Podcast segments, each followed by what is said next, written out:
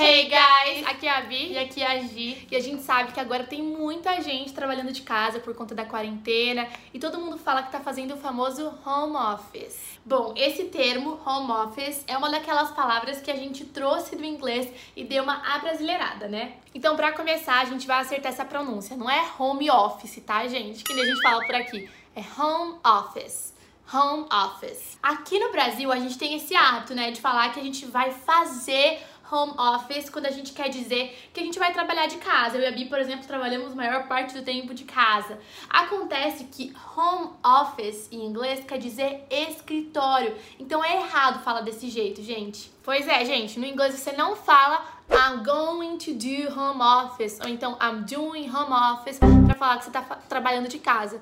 No inglês a gente simplesmente fala I'm working from home. Eu estou trabalhando de casa.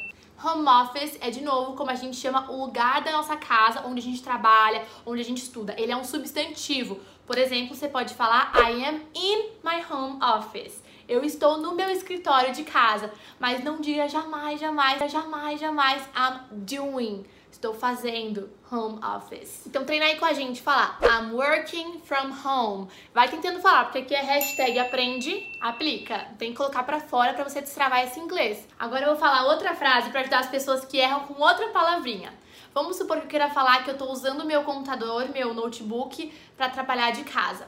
I'm using my laptop to work from home today. Eu estou usando meu notebook, meu computador portátil para trabalhar de casa hoje. A dica aqui é que a gente costuma chamar esse computador portátil de laptop em inglês. Se você falar notebook, o que as pessoas vão achar que é? Vão achar que você tá falando de um caderno, exatamente. E ó, uma dica boa para você lembrar é que pensa assim, que desktop, desk é, ter, é mesa, top em cima da mesa, aquele computador que fica em cima da mesa. Laptop, o nosso lap é o nosso colo, então o computador que fica em cima do colo, seu laptop.